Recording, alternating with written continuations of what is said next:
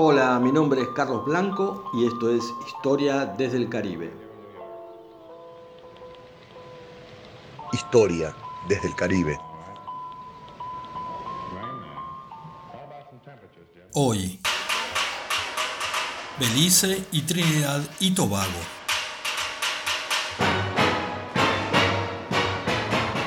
Disclaimer. En este capítulo, además de hablar de historia, vamos a tener mucha más música de la que habitualmente tenemos en el podcast.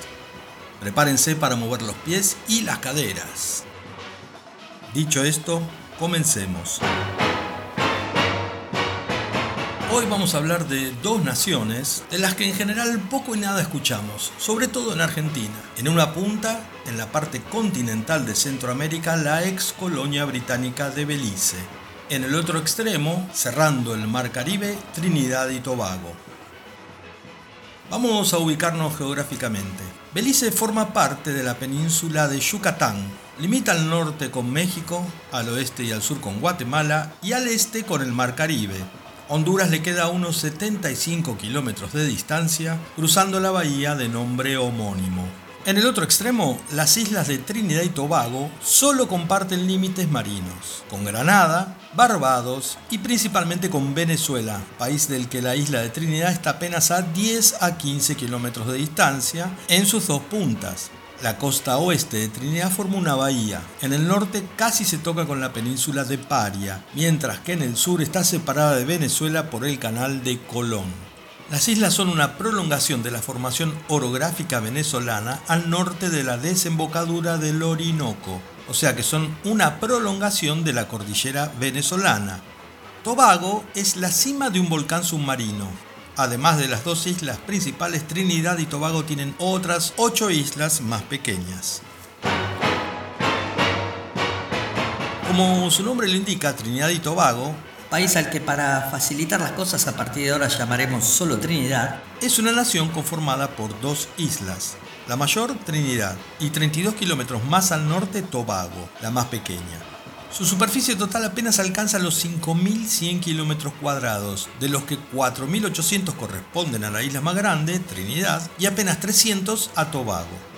Su población alcanza 1.400.000 personas. De este número, solo 63.000 habitan Tobago. De Trinidad son originarios los stilpan y el calipso.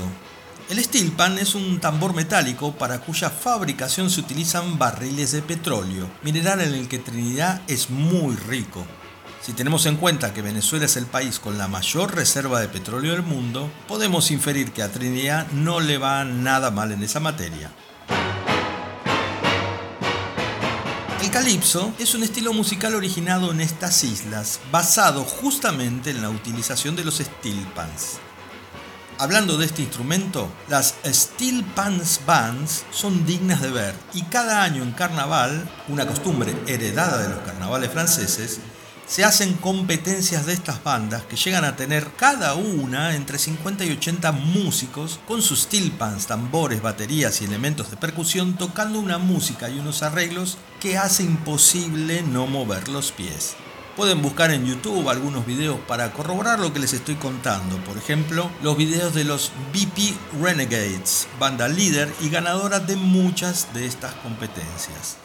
Mientras al sur de la isla, donde habitan los hindúes, ya hablaremos de ellos, se destaca el género musical Chutney Soka, muy popular entre la numerosísima comunidad india que vive en la isla, que mantiene gran parte de las costumbres de su país de origen, que sus ancestros llevaron a la isla, con adaptaciones tanto en gastronomía como en cultura, y que solo se encuentran entre los hindúes trinideños. You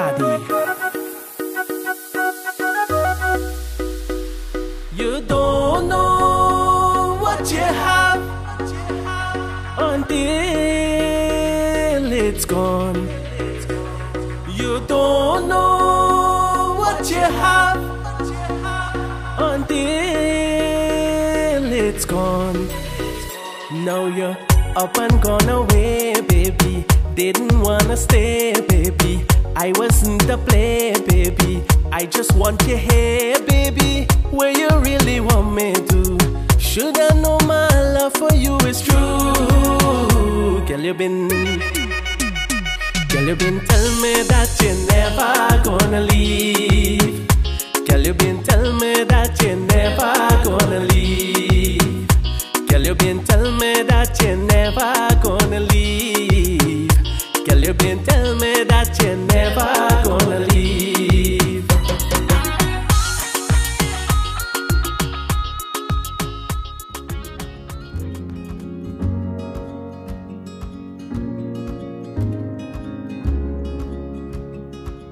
Tiene una superficie cuatro veces mayor que Trinidad, 23.000 kilómetros cuadrados, aunque una gran parte de esta superficie, y digo una parte realmente grande, es reclamada por Guatemala y hasta considerada como propia por esta nación. Antiguamente el país era conocido como Honduras Británica, lo que ya nos da una idea de a qué potencia europea pertenecía durante su época colonial, que no terminó hace mucho, recién consiguió su independencia en 1981. Y si hablamos en términos históricos, Trinidad y Tobago también es una nación relativamente nueva. Se convirtió en república recién en 1976. Y también fue colonia del mismo país del que lo fuera Belice, Gran Bretaña.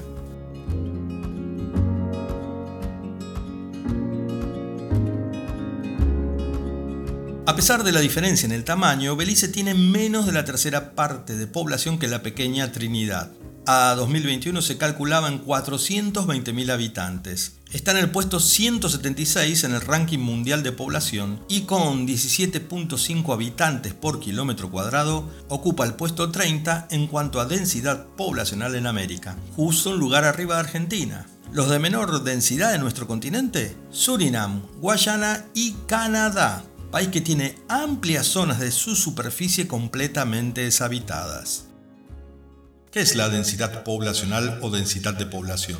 La idea de densidad de población se emplea para nombrar a la cantidad de individuos que habitan por unidad de superficie. Se trata del promedio de personas de una región o de un país en relación a una cierta unidad superficial. Por lo general, se refiere al número medio de sujetos que residen en un kilómetro cuadrado de un territorio determinado. Trinidad, en tanto, ocupa el puesto 156 en el ranking poblacional, y tiene una densidad muy alta, 264 habitantes por kilómetro cuadrado, lo que la ubica en el séptimo puesto en América, mientras que la isla de Barbados, con 667 habitantes por kilómetro cuadrado, es el país más densamente poblado de nuestro continente y el noveno del mundo.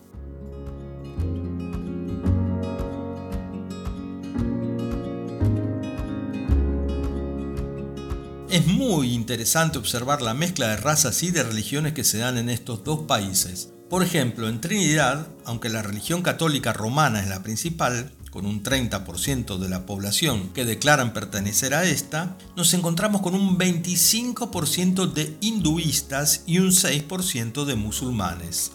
En Belice la mezcla racial y de inmigrantes es bien amplia y variada. Vamos a encontrar, por ejemplo, un 10% de mayas, ya que como dije anteriormente, el más pequeño de los países centroamericanos continentales está ubicado en la península de Yucatán, parte del territorio de casi 300.000 kilómetros cuadrados en los que se asentaban los mayas. Vale destacar que al parecer los indígenas continentales tuvieron algo más de, vamos a decirle suerte, que sus pares isleños en eso de sobrevivir al exterminio a mano de los conquistadores europeos.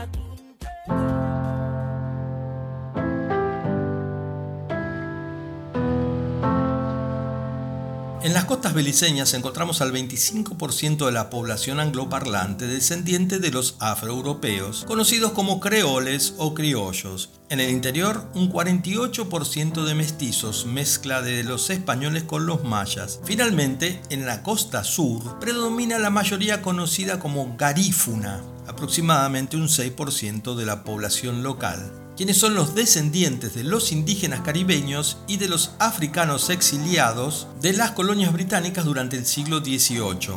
En la década de 1980 el país recibió miles de refugiados guatemaltecos y sobre todo salvadoreños que escapaban de las dictaduras que, promovidas y armadas por Estados Unidos, gobernaban a sangre y fuego a aquellos países vecinos. Vamos a hablar brevemente de la comunidad garífuna, aunque esta palabra se utiliza para nombrar al individuo y al idioma. La forma correcta de referirse a este grupo es Garinagu.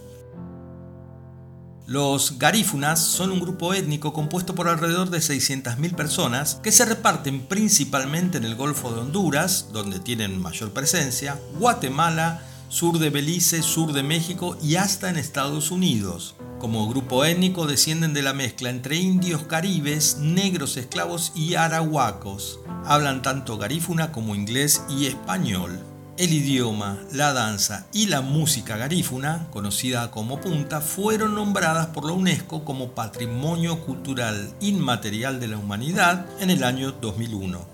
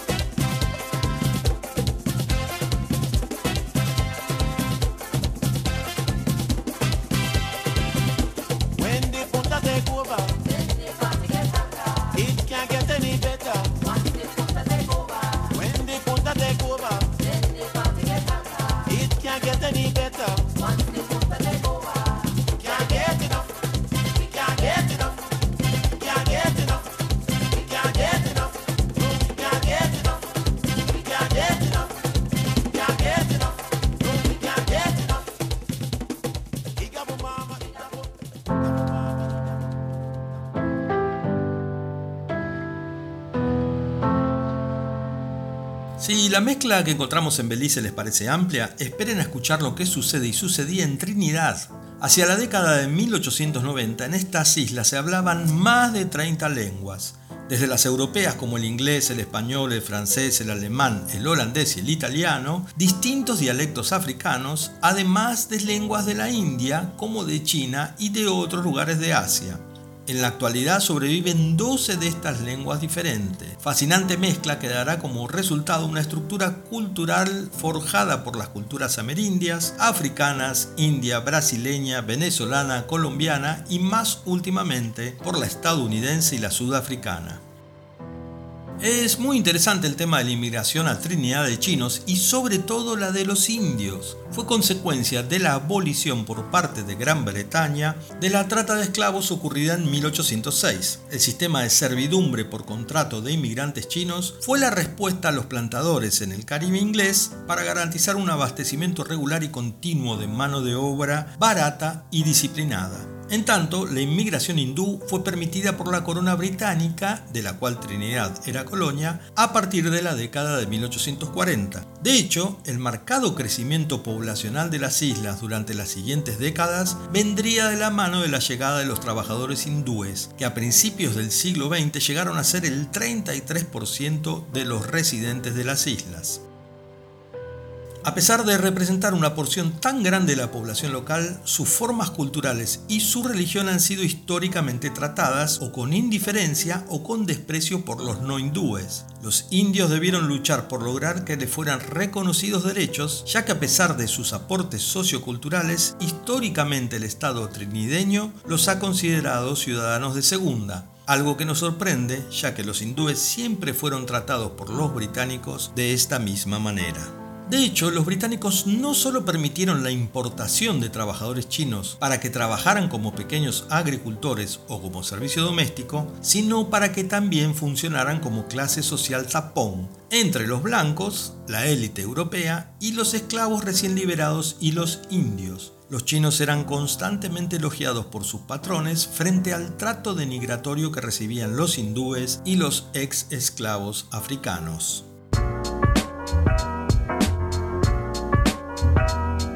Ahora vamos a la historia de ambos países. No encontraremos historias épicas de guerras por la independencia o cruces de cordilleras o de resistencias heroicas frente a los ejércitos de las potencias europeas, como pasó en el caso de Haití, o de la lucha de los cubanos contra España, o de San Martín y sus ejércitos enfrentando a los españoles. Como señalé previamente, ambos países lograron su total independencia en el siglo XX, más precisamente en los últimos 60 años, y como resultado de procesos en los que Gran Bretaña fue cediéndoles la independencia a gran parte de sus colonias a partir de la finalización de la Segunda Guerra Mundial. Por ejemplo, la India se independizó del Imperio Británico en 1948. La independencia de Belice ocurrió el 21 de septiembre de 1981, bajo fortísimas protestas de Guatemala, país que aún reclama como propias extensas superficies del país vecino. En su momento, los ingleses dejaron apostados algunos miles de soldados británicos ante el temor de que los guatemaltecos decidieran retomar por la fuerza los territorios reclamados. Belice se autogobernaba desde 1964.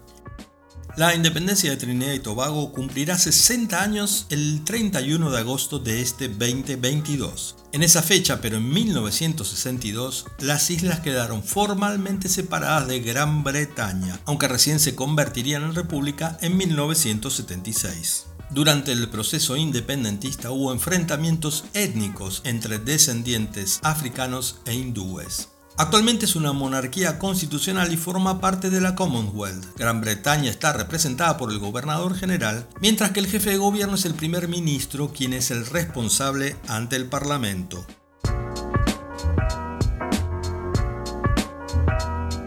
Las islas fueron descubiertas por Cristóbal Colón en su tercer viaje a América. Pisó tierras trinideñas el 31 de julio de 1498. Pero antes, mucho antes que llegaran los conquistadores españoles, la isla estuvo habitada por indios llegados desde el noroeste de América del Sur. Se habrían instalado en Trinidad unos 5.000 años antes de Cristo y pertenecían a la llamada cultura ortoitoide. Recordemos que el continente está separado de la isla por apenas 15 kilómetros, con lo cual no es difícil imaginar que originarios hubieran cruzado el canal de Colón en canoas. Alrededor del 650 después de Cristo, desde y a través de Trinidad habrían empezado su expansión por las Antillas nuestros viejos conocidos, los arahuacos. Estos y los caribes estaban en la isla cuando llegó Don Cristóbal.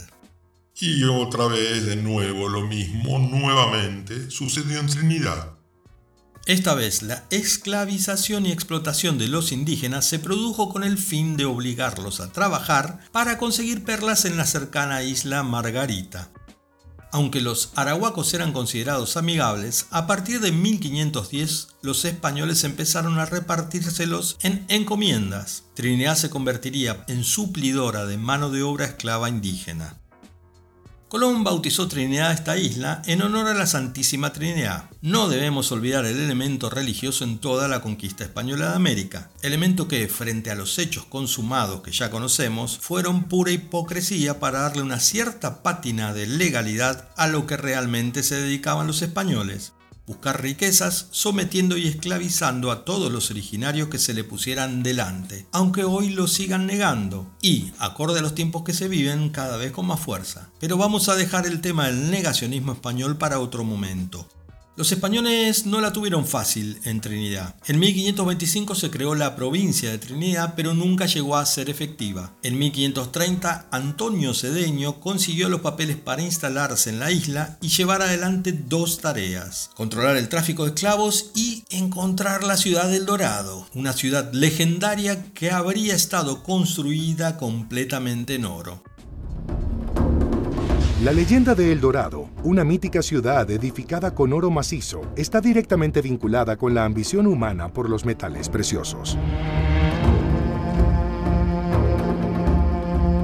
Entre los siglos XVI y XVII, los conquistadores europeos dieron crédito a la idea de que el Nuevo Mundo escondía una ciudad insólitamente rica.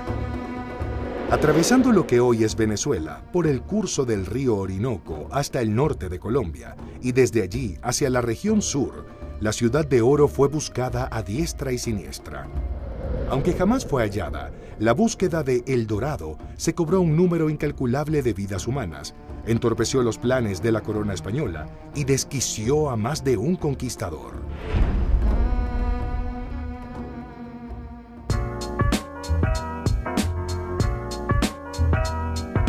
Igual don Cedeño estaba un poco errado, pues por aquellos días ya se creía que la ubicación de la ciudad de El Dorado correspondía a un pueblo hoy ubicado en Colombia.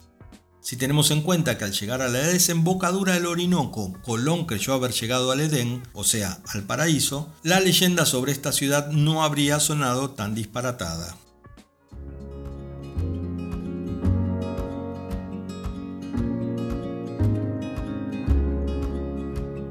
Recién en 1592 los españoles lograron establecer el primer asentamiento permanente de la isla, San José de Oruña, muy cerca de la actual capital del país, Puerto España. En 1595 fue atacada e incendiada por Sir Walter Raleigh, corsario inglés, quien introduciría el tabaco en Europa y que en aquellos años también andaba en la búsqueda de El Dorado, esta vez en Guyana.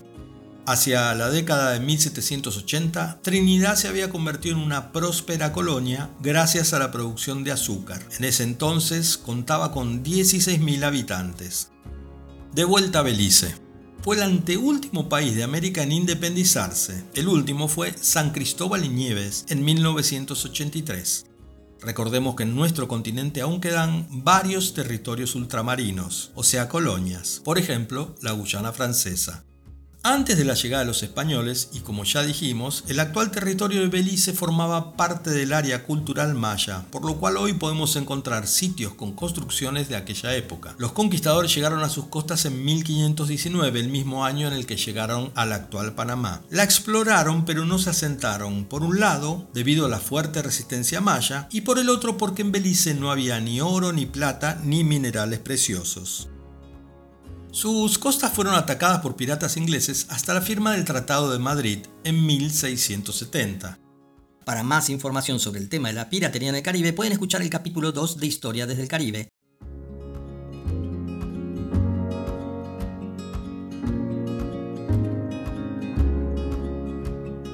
A partir de entonces, los ingleses se dedicaron a la tala del campeche. De este árbol obtenían no solo una excelente madera para leña y para postes, sino y sobre todo para extraer colorante y unos agentes de fijación para tintura que eran importantísimos en aquellos años para la industria de la lana europea. Finalmente, en 1716, unos taladores británicos se asentaron en la desembocadura del río Belice. La corona británica, para no generar más problemas de los que tenía con España, esperó hasta 1780 para dar algún tipo de reconocimiento oficial a este asentamiento.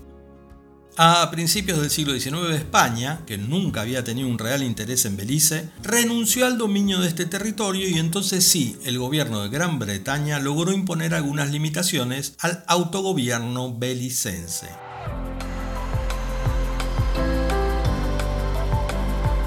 Los británicos fueron avanzando sobre territorios de la hoy Guatemala, territorios que siguen en disputa. Hacia 1862, Gran Bretaña declaró a todo este territorio como colonia de la corona británica, dependiente de la gobernación de Jamaica. A partir de entonces se lo conoció como Honduras Británica. Ahora de regreso a Trinidad, finales del siglo XVIII. Una oleada de libertos y de franceses que huían de la Revolución Francesa se instalaron en la isla a partir de la década de 1790. El estado de convulsión en Europa terminaría atrayendo la atención de los británicos sobre esta isla, quienes finalmente la invadirían en 1797.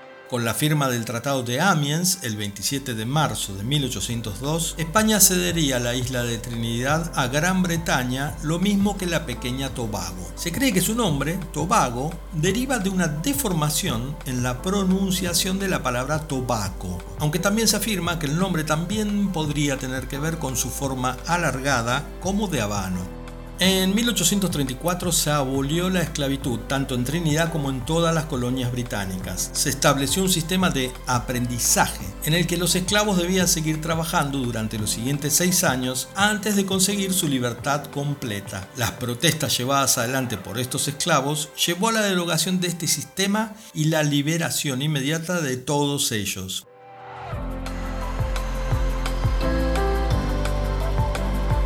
Hoy el idioma oficial de Trinidad y Tobago es el inglés, aunque como ya hemos dicho, se hablan más de una decena de idiomas. Su principal producción y exportación es el gas natural licuado y sus principales clientes son Chile y Estados Unidos. Por supuesto, la explotación petrolera es importantísima para la macroeconomía del país. Representa 40% de su Producto Bruto Interno, 80% de sus exportaciones, pero tan solo el 5% de empleos del país. Aunque el turismo es una actividad importante, no representa una gran porción del PBI de Trinidad. Una de las ventajas de que esta actividad no esté tan explotada, como sí lo está en Punta Cana, es que la mayor parte de las riquezas naturales de las costas trinideñas por suerte aún no han sido arrasadas por la mano del hombre. Si lo que se busca es tranquilidad y mucho contacto con la naturaleza, lo ideal es visitar Tobago. En cambio, si se busca no tanta naturaleza, pero sí mar, playa y fiesta, se puede viajar a los resorts o a los hospedajes familiares de la isla de Trinidad. A pesar de contar con todas estas bondades turísticas, no se recomienda a los visitantes extranjeros visitar las ciudades por su propia cuenta. Los niveles de inseguridad son altísimos, sobre todo y justamente para los extranjeros, sujetos de estafas, robos, asaltos y hasta de secuestros. Trinidad está tercera en el ranking de las islas del Caribe de asesinatos cada 100.000 habitantes y se encuentra entre los 20 primeros países del mundo en el mismo ranking. Esto no significa que los turistas deban andar esquivando balazos en los resorts o centros dedicados al turismo, pero sí son una advertencia al momento de movilizarse por su propia cuenta en otros destinos.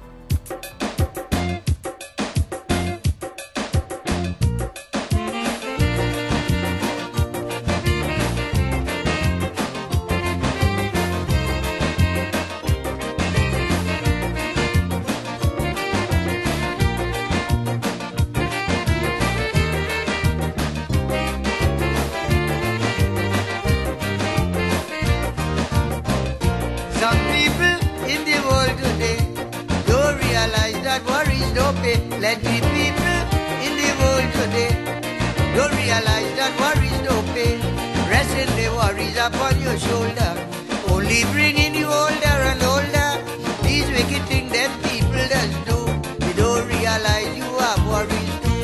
Tell them to never ever worry. Don't mind how things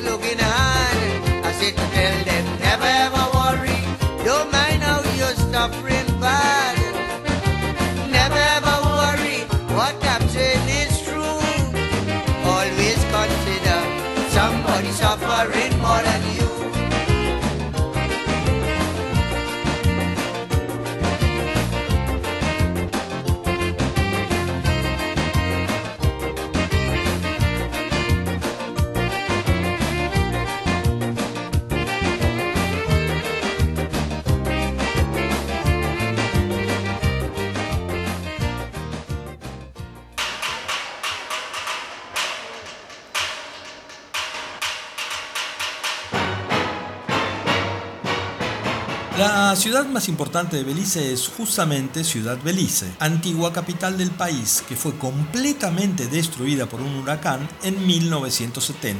Ese año, la capital se mudó a Belmopan, donde hoy viven aproximadamente 20.000 personas. A diferencia de Trinidad y Tobago, Belice es un país de los llamados pobres. Tiene una economía poco desarrollada, concentrada principalmente en la producción agrícola. Sus exportaciones principales son el azúcar, concentrados de jugo de toronja, pomelo y naranja, productos de mar, bananas y productos de jardinería. Además, la principal fuente de riqueza proviene de los bosques, de donde se extrae una gran cantidad y variedad de distintas maderas, pino, cedro, También se recoge látex.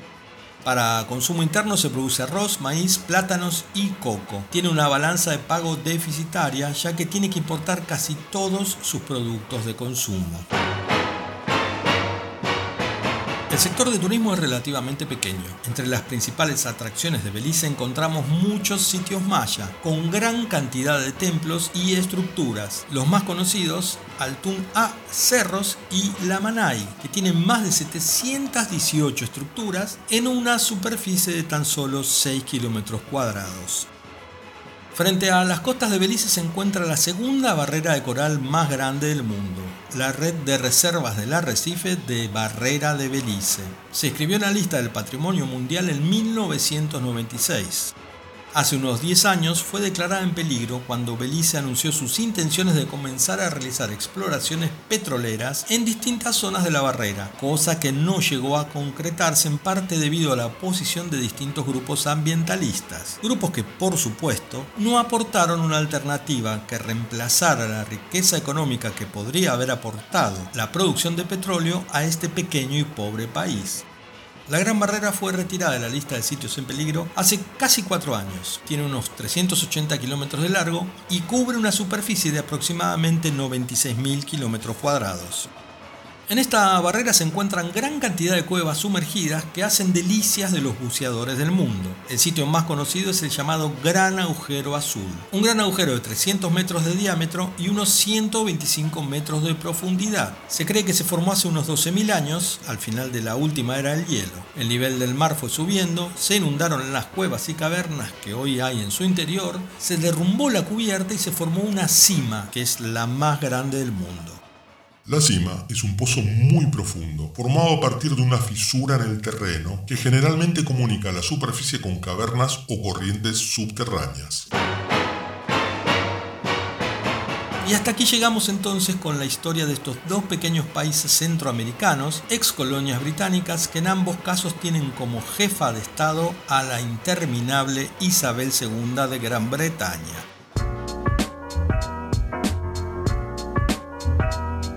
La música que escuchamos hoy durante el programa, Bikadi Singh, hindú, Never Gonna Live. Tema oficial del Carnaval de Trinidad y Tobago de 2016. De Belice, en el estilo punta, Andy Palacios, Tilda Mooney. De Trinidad, Lord Pretender, Never Ever Worry. Y para el cierre, Farmer Nappy, Backyard Sham.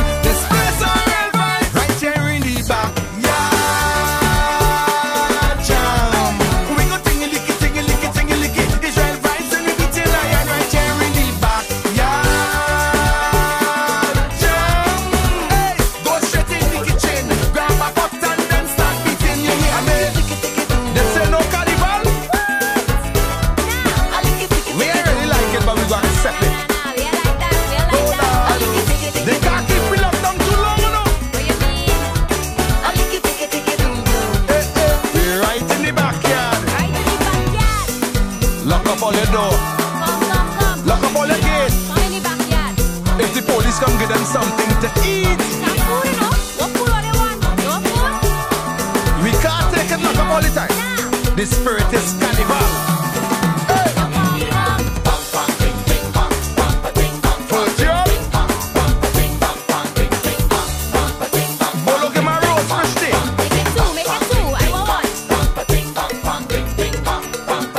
Saddam, we had to drink straight. Right. Look, the police coming, low down the music, low down the music, the police is coming. I ain't taking no lock up for you know. You know they go call for my name. Hey, officer, what's up?